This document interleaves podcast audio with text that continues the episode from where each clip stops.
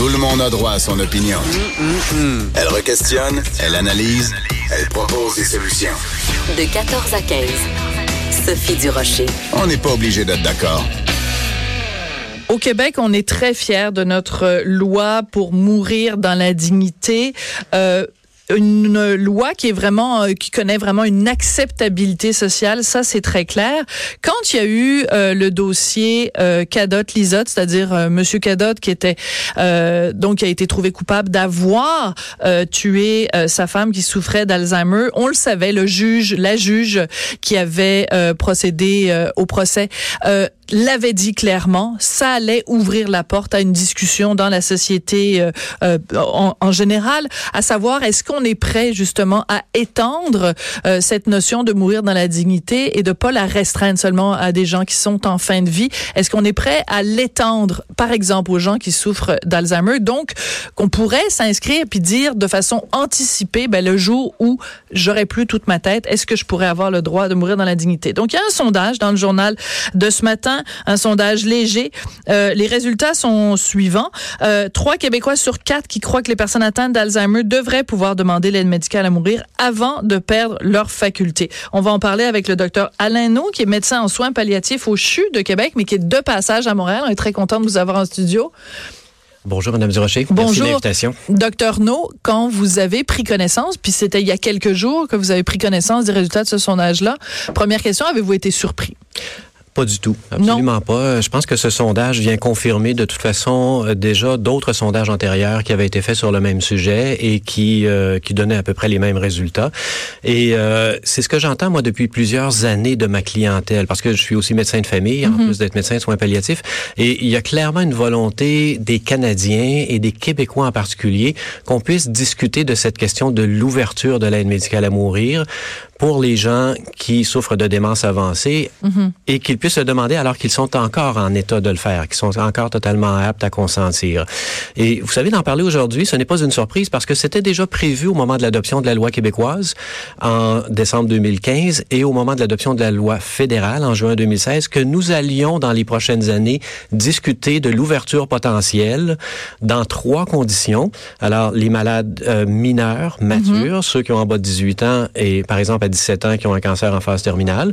Euh, on parle des malades psychiatriques pour qui la première condition de santé euh, invalidante est une maladie psychiatrique.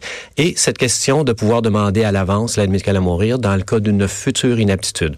Donc, c'était déjà prévu au moment de l'adoption mhm. des lois que dans les prochaines années, nous allions ouvrir la discussion sur ces questions. Et ben, 2019 sera, je pense, consacré à cette question de la démence avancée et des demandes anticipées d'aide médicale à mourir.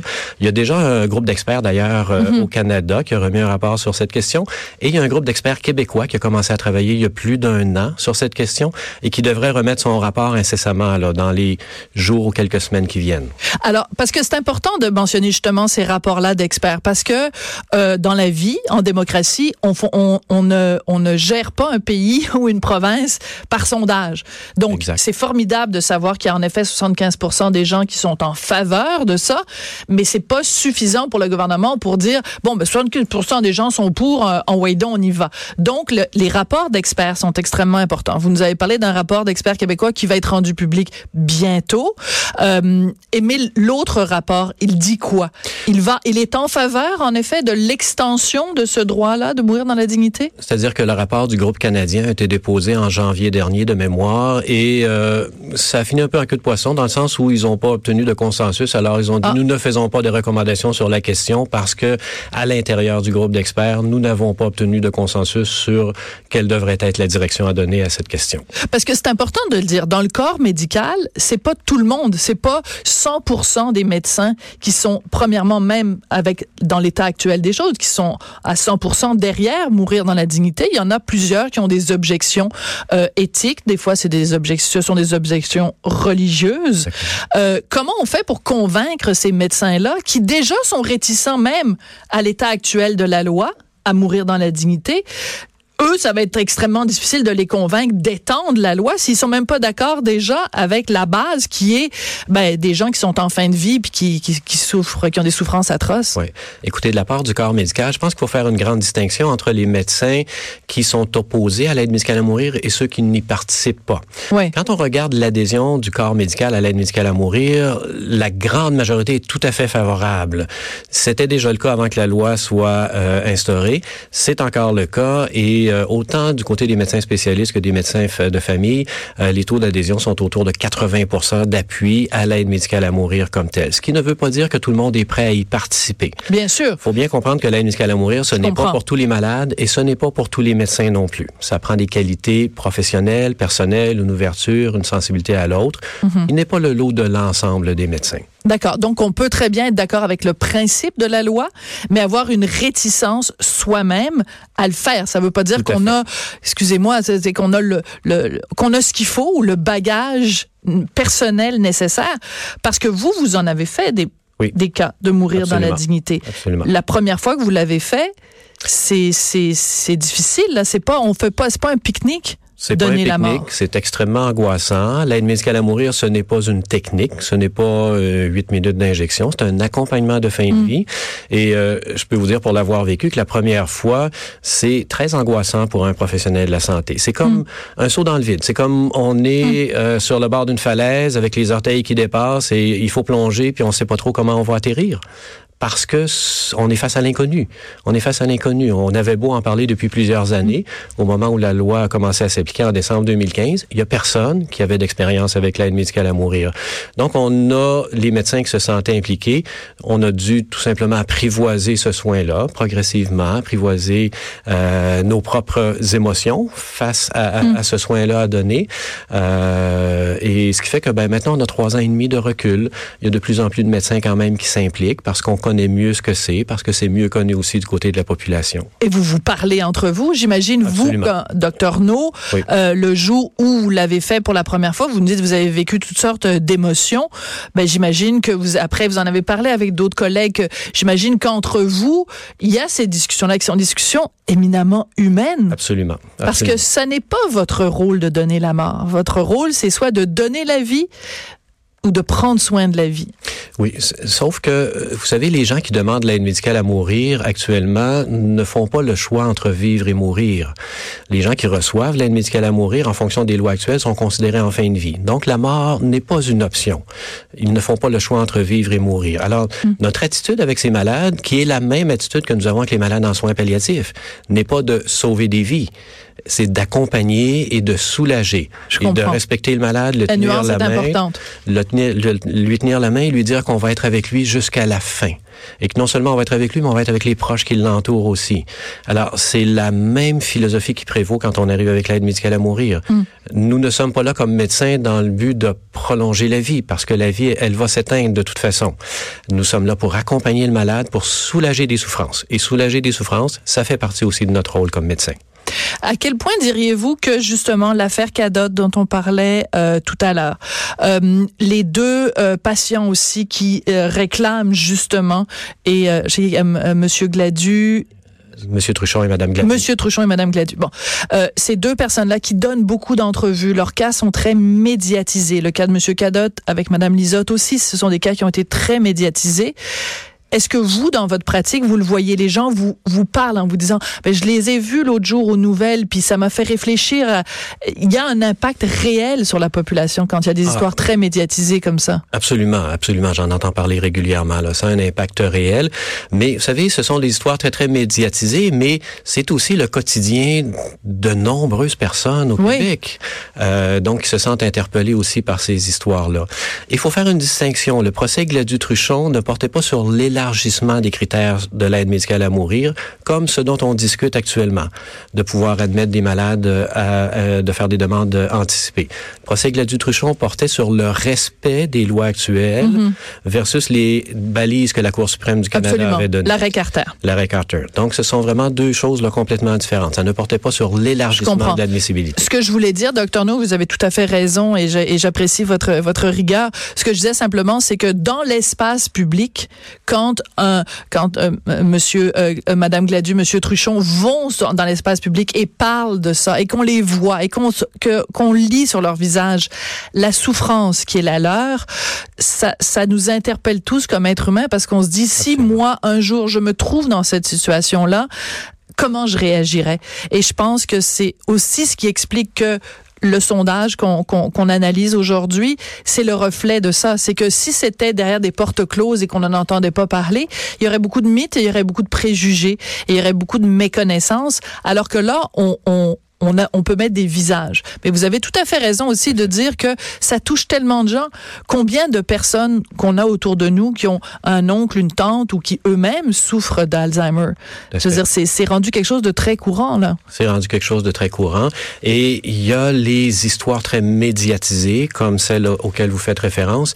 Et il y a toutes celles, euh, que vous le mentionniez, qui sont anonymes mm. et, qui font que les malades demeurent abandonnés avec leur propre souffrance. Mm. Et, et, et, moi qui suis un soignant sur le terrain, je le vois trop régulièrement, malheureusement, des malades qui vont se suicider parce qu'ils ne sont pas admissibles en vertu des lois actuelles, comme M. Truchon ou Mme Gladu, qui sont dans le même état de désespoir, de souffrance et d'incapacité, et, et les malades qui continuent d'aller mourir en Suisse parce qu'ils ne sont pas admissibles en vertu de nos lois actuelles.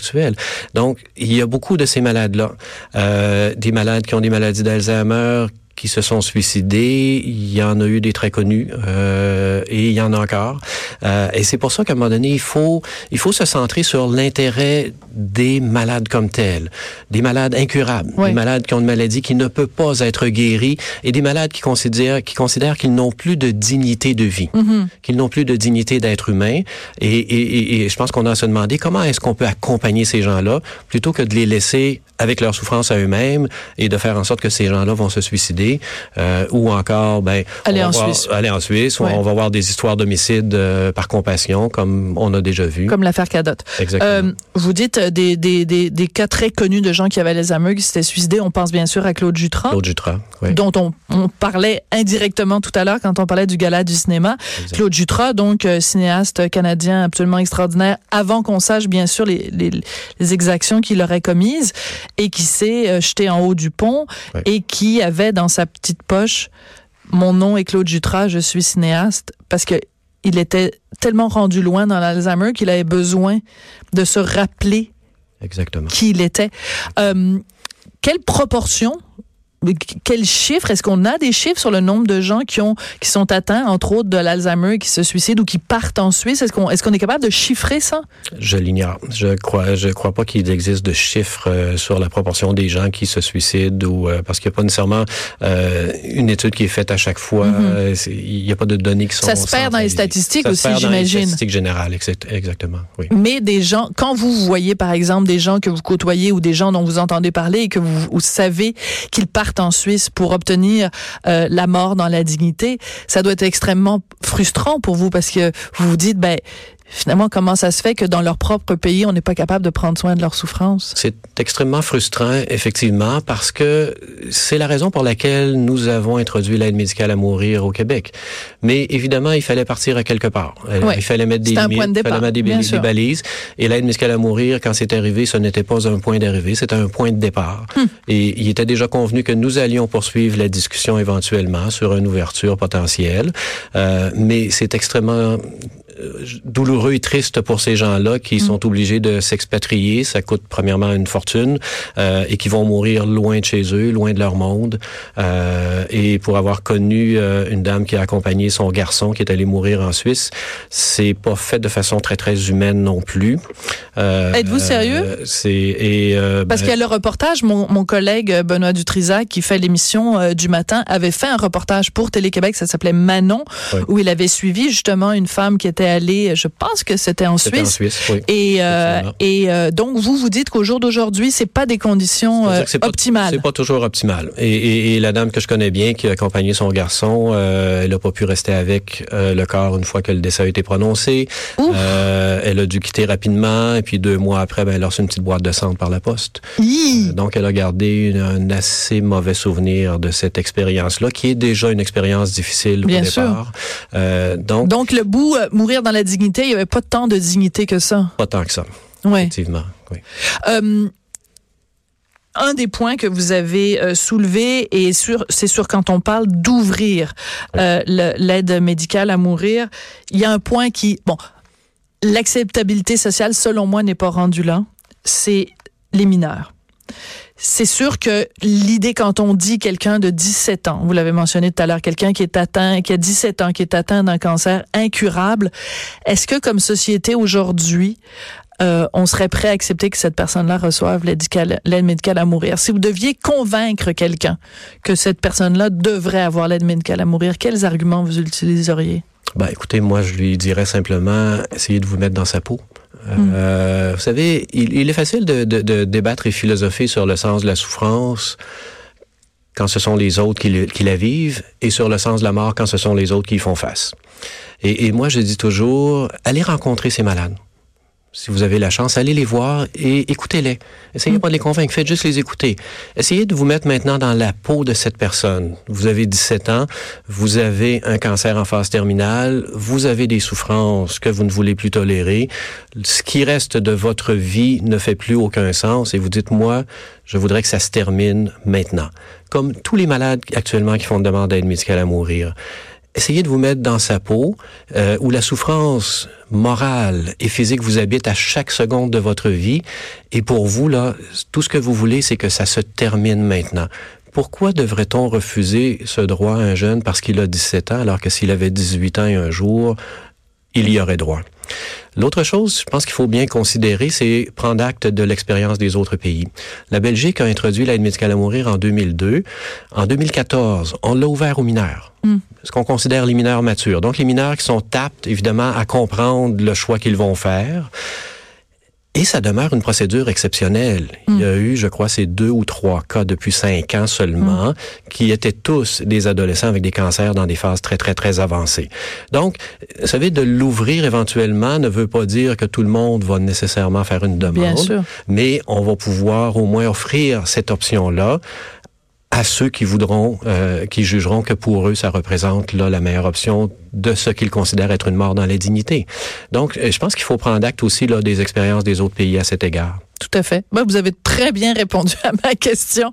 Et euh, comme à chaque fois qu'on se parle, docteur No, vous trouvez toujours, vous avez réussi toujours à trouver les mots pour euh, démystifier ce qu'est euh, mourir dans la dignité. Puis je pense que ça vient bien sûr ben, de qui vous êtes, mais aussi de, de l'expérience que vous avez sur le terrain, de toutes ces fois où vous avez dû, dû pas dû parce que c'est une obligation, mais vous avez pu accompagner des gens euh, vers la fin. Puis je suis sûre que vous l'avez fait avec énormément d'humanité et surtout beaucoup de dignité. Merci beaucoup d'être venu nous parler de ce sondage-là aujourd'hui. Donc le docteur Alain Naud, qui est médecin en soins palliatifs au CHU de Québec. Puis ça fait souvent, je lui parle au téléphone, puis là je le rencontre en personne. Vous êtes encore plus sympathique en personne que vous l'êtes au téléphone. Merci, de vous être déplacé, c'est super gentil. Après la pause, on va parler avec Fanny Dagenet, qui est directrice de l'Observatoire des, des tout-petits, parce que vous le savez, il y a la commission Laurent qui se penche justement sur le sort des plus vulnérables, les enfants dans la société, euh, les enfants en détresse. Mais comment on peut travailler en amont? La réponse après la pause.